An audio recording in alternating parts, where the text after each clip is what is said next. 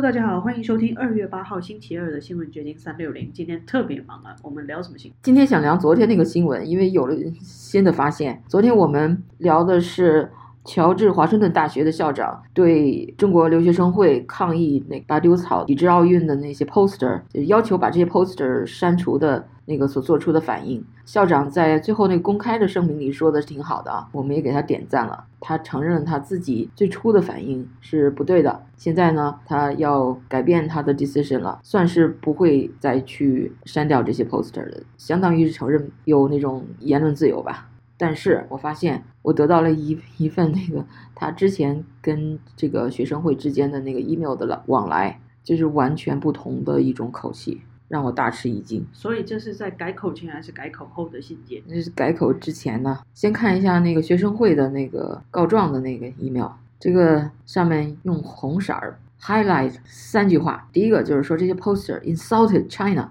辱华，然后说这些 poster has serious racist views，就是种族歧视。然后最后一个就是说这些 poster 还是 naked attack on the Chinese nation，就是对中国这个国家的。这个赤裸裸的这个攻击，然后你再看看这个校长是怎么回答的。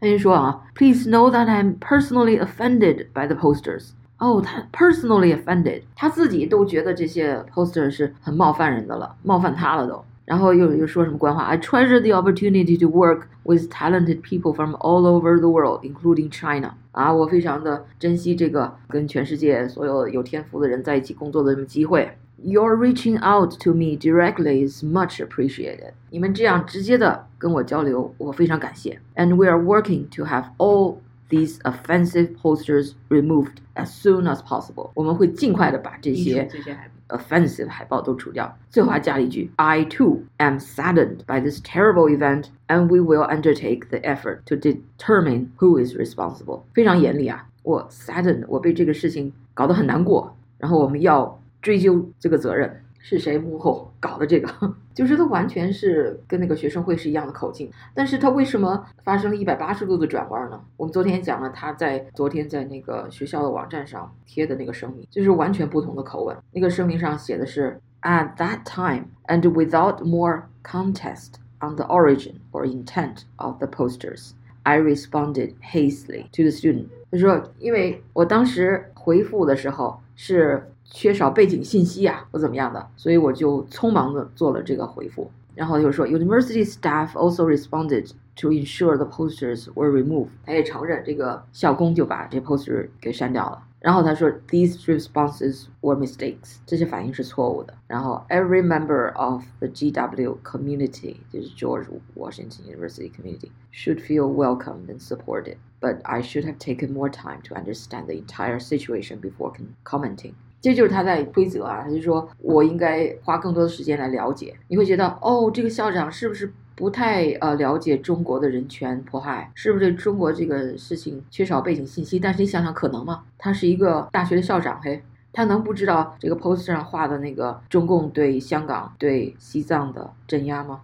他能不知道那个像冠状病毒的来源，中共政府对他的 initial cover up 掩盖这个疫情？掩盖了至少一个月，以致它传遍全世界这样的事情，他能没有耳闻吗？同样的 poster 为什么之前是那个反应，然后之后就是这样的反应？我没有办法去推测这个校长他背后的动机，但是我们知道说这个学校他的确是有接受了一些中国方面的资金赞助，包括他收了很多中国留学生，然后他可能也有一些所谓的。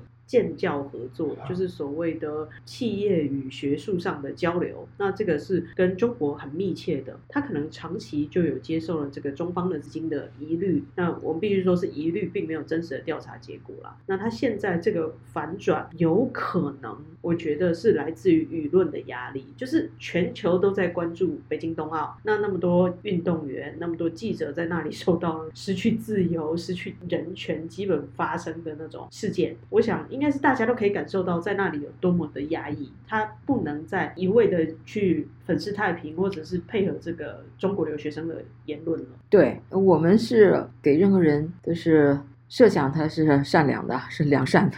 但是你仔细追究一下，你会发现事情没那么简单。我为什么会这么说呢？因为如果你查一查这个校长他的履历，在 Wikipedia 上，他的 fellowships and appointments 就是他的任命，他过去的一些职位，其中有一个是 member of the executive committee of China's University Alliance of the Silk Road。这个就是一个在中共的一带一路的这个倡倡议下组成的学术方面的一个组织，叫丝绸之路大学联盟。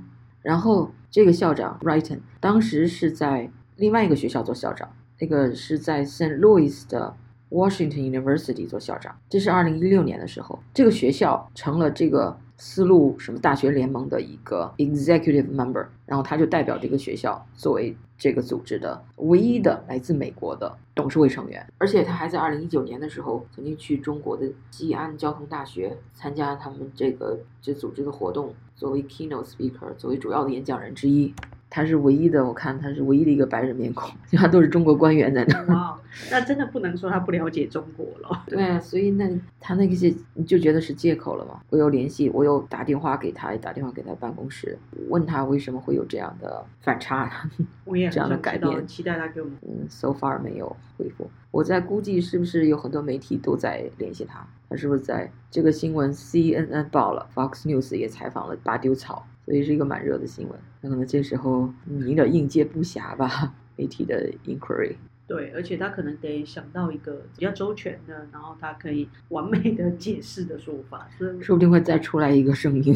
今天你是不是采访了一位从新疆集中营逃出来的一位华人？没有错，他是汉族人，比较特别是他并不是新疆的维族人，那他也被关在了集中营。那原因是他提出了一些中国共产党在新疆治理上不合理的现象。怎么会有汉人觉得不合理呢？因为一般人都会觉得汉族人在那里是既得利益者，那其实并不然。他们真正的获得权力的阶级是所谓的援疆工作者，就是支援边疆的那些人。他们可以获得高额的政治补助，然后可以获得很多的土地。但是维吾尔族人并没有拥有这些权利。那一般的汉人在那里虽然移居到新疆可以获得一点补助，但其实生活还是很低端的，因为新疆产石油，然后可以种植棉花。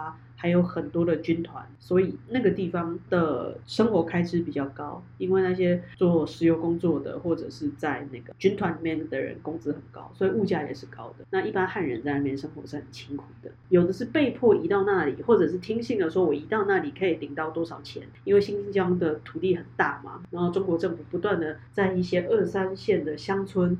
希望有人移到新疆去住，那他们家就是属于这批人。然后移到那里才发现，新疆就是一个比北韩还糟糕、完全没有人权的地，封闭的非常严重。他在集中营里面住了三十三天，然后因为也算是家里有人吧，他说只要住超过三十八天的话，他就会变成刑刑事拘留，那就会更麻烦，应该永远都。他是为什么进进去的？就是他在微博上、微信上发了一些新疆统治的问题。其实他家也被改建成集中营，就是我们都知道中国有很多拆迁户嘛，就是我随时都可以把人家推倒，然后就重盖新的大楼。那在新疆是我要把这个土地盖成集中营，所以我就把人家推倒。他家也是在这个被拆迁的一份子之中。那他就是写了一些他看到的不公平的事件，所以进了集中营。所以他抱怨的是他们汉人这边获得的不公平的待遇，对吧？没有错，和藏啊和新疆人没有关系，是吧？基本上，他是一直觉得自己跟新疆的人是同等待遇的，他并不觉得汉人在那里有获得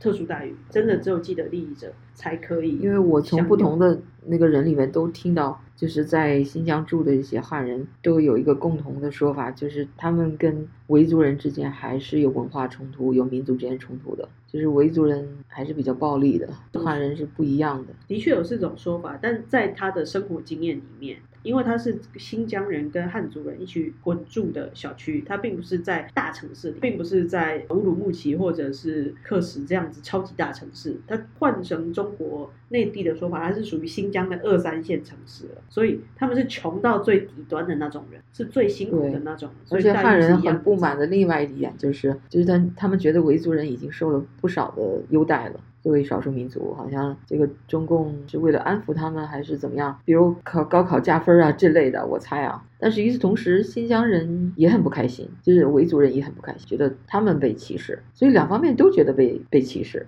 这是一个怎么回事？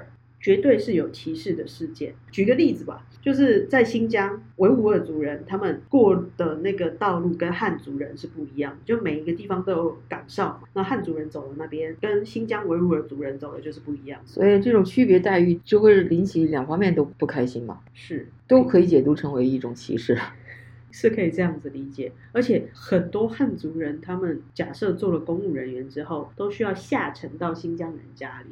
我之前也有采访过维吾尔族人，提到这样的事情，就是汉族人会被派到新疆人家里去住，然后记录他们的食衣住行、言行举止，而且还有 KPI，还有指标，就是你一定要找掌握到有利的证据。那对维吾尔族人来讲，就是这就是一种歧视，你硬要在我家里摆一个汉人；对汉人来说，这也是一种歧视，你非逼我去人家家里住，就是两方面他们都很不开心啊，而且他还得记录对方做了什么，人家明明就没有。骂共产党，或者是他对他的生活很满意，非要写出一些抱怨，非要写出一些不满来，他就是一种很畸形的制度。我也问了那个汉人说，那为什么要这样大量的做这些事情？他觉得就是。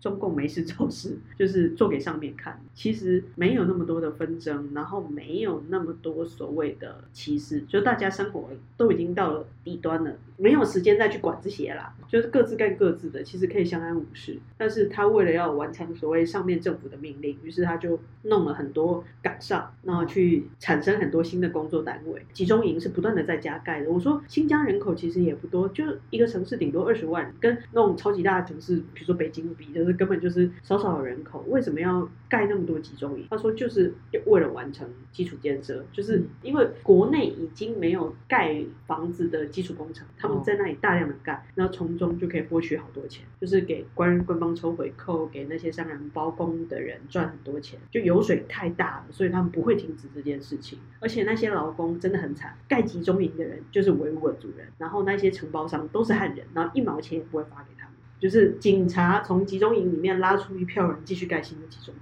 对对对，是好几层的堕落，但是根子就是集权政府。我今天还看到一个比较有趣的消息，是中国有一个代表队的选手获得了金牌，他是一个美中混血儿，但引起了大家的热烈讨论。不知道 Jenny 你有没有看到这个新闻？对我有看到，因为昨天晚上就各大媒体就都在刷屏，就是。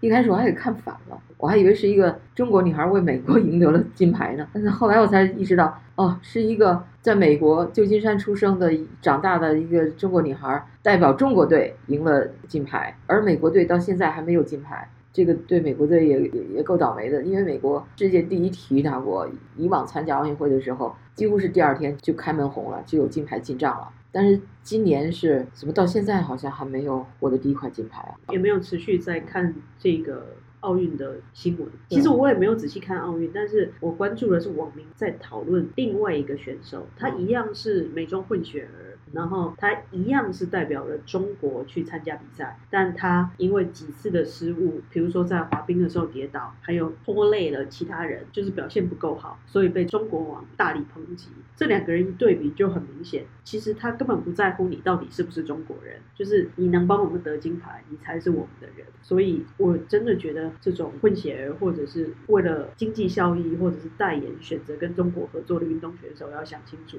就水能载舟亦能覆舟。是啊，但是有一点，这个事情是一个我觉得很 significant 的一个例子，就是说中美这个关系啊，原来都是啊，美国是收容了很多中国的孤儿，特别是女孩子，然后那些消息都是说，在一个中国被遗弃的一个女婴在美国怎么飞黄腾达，现在是在美国长大以后返回给中国去比赛，这可以看到这两国的那个国力的那种消长呀。有点反映到，通过这个小小的例子，能够窥视这种国力之间的此消彼长。没有错，中国它为什么敢这么嚣张？为什么觉得自己 大国崛起？事实也证明，的确它可以提供更多的资源，或者是它有更好的经济效益可以给运动。虽然这是非常自私还有现实的事情。像美国这边也有一些人在批评说，他是一个不知感恩的孩子。美国给你了个自由长大的环境，给你一个成为运动员的机会，那你却没有回报给美，这个真的是见仁见智。OK，那我们今天天就聊到这。拜拜，拜拜。